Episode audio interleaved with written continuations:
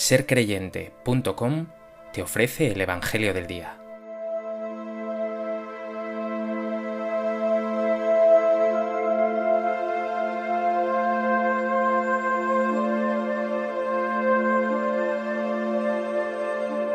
Del Evangelio de Marcos. En aquel tiempo, dejando Jesús el territorio de Tiro, pasó por Sidón, camino del mar de Galilea, atravesando la Decápolis y le presentaron un sordo, que además apenas podía hablar, y le piden que le imponga la mano. Él, apartándolo de la gente a solas, le metió los dedos en los oídos y con la saliva le tocó la lengua. Y mirando al cielo, suspiró y le dijo, Efetá, esto es, ábrete.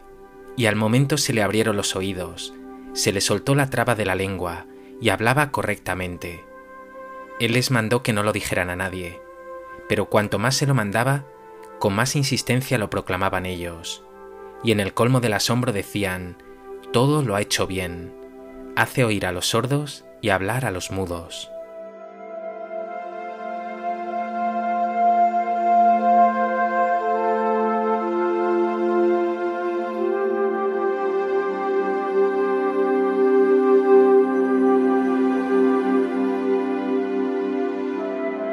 En el Evangelio de hoy, Jesús aparece sanando más allá de las fronteras de Israel, y lo hace desplegando no solo su poder, sino su compasión y su misericordia. Abre los oídos y desata la lengua de un pobre sordomudo. A esa acción solo puede seguir el testimonio y la alabanza. Todo lo ha hecho bien.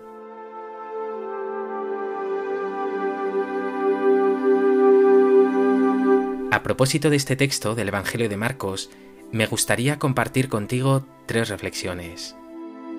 En primer lugar, nos dice el Evangelio, ya en el inicio, que Jesús dejó el territorio de Tiro y pasó por Sidón atravesando la Decápolis.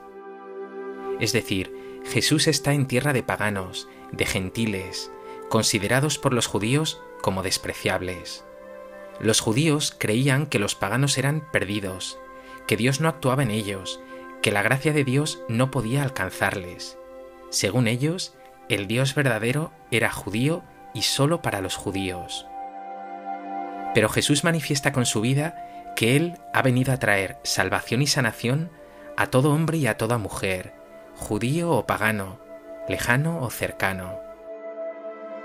A veces eres tú mismo el que piensas que Dios solo actúa en ti, en tu grupo, en tu comunidad, en tu iglesia, y olvidas así eso que bellamente expresó el Concilio Vaticano II, que existen muchos elementos de santificación y de verdad fuera de los límites visibles de la Iglesia Católica. El amor de Dios, su gracia, su poder son tan enormes que no encuentran límites. Pues no se los pongas tú. Al contrario, que tu vida sea siempre un puente para que el amor de Dios llegue a todos, a los de lejos y a los de cerca, a los aparentemente puros y a los aparentemente impuros. Pregúntate, ¿eres tú un cauce para que la gracia de Dios llegue a los demás?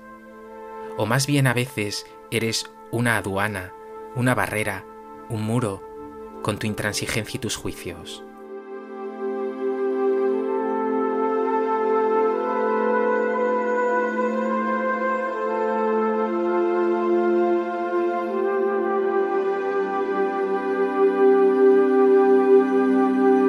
En segundo lugar, quiero fijarme brevemente en cuatro detalles del Evangelio de hoy. Nos dice el texto que presentaron a Jesús un sordo. Son los otros, es la comunidad la que acerca al sordo a Jesús.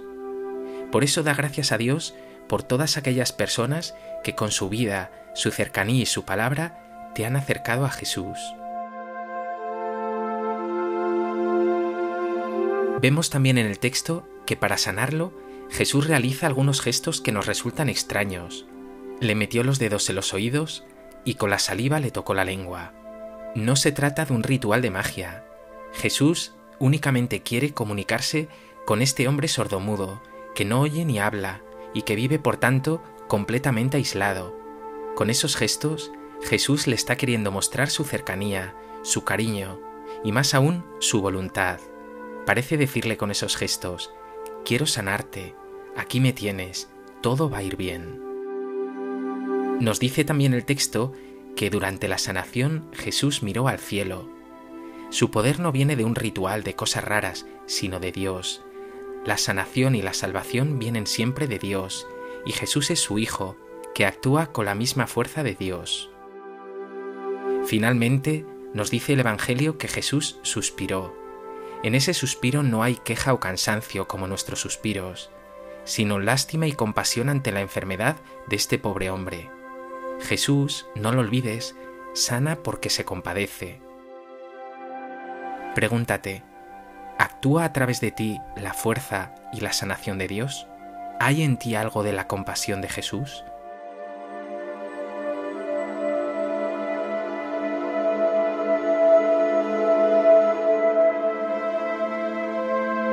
En tercer lugar, vemos en el texto que Jesús finalmente obra el milagro, un milagro espectacular. Con su palabra, Efetá, ábrete, y su poder, se obra el milagro. A diferencia de los judíos, que son incrédulos y critican a Jesús, los paganos responden con un testimonio enorme, y además alaban y bendicen al Señor exclamando, Todo lo ha hecho bien, hace oír a los sordos y hablar a los mudos. Pero detente un momento. Tú también eres sordo. A menudo tienes los oídos cerrados a la voz de Dios, que te llama a la misión, que te llama a ser testigo de su amor y de su misericordia. Tú también, piénsalo, eres mudo. Tu lengua está paralizada para cantar las maravillas del Señor, para dar testimonio de su buena noticia. Por eso pídele a Dios en un momento de silencio que te libere de tu sordera y de tu mudez para escuchar al Señor, para hablar de los milagros que ha hecho en ti y en los tuyos.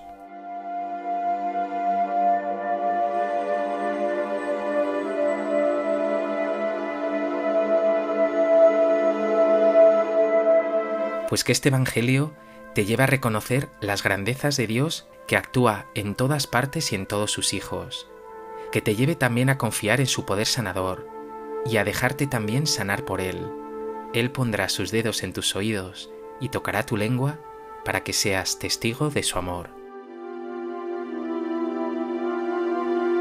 Jesús mío, me presento ante ti como ese pobre sordomudo. Tú hablas mil veces a mi corazón, y sin embargo mis preocupaciones, mis intereses, mis prisas acallan tu voz. Tú mil veces me pides que hable de ti, y sin embargo solo uso mis palabras para criticar, para chismorrear, para conversaciones bajas. Por eso hoy te pido, dame la gracia de abrir mis oídos a ti, dame la gracia de poner mi palabra a tu servicio, mi Señor.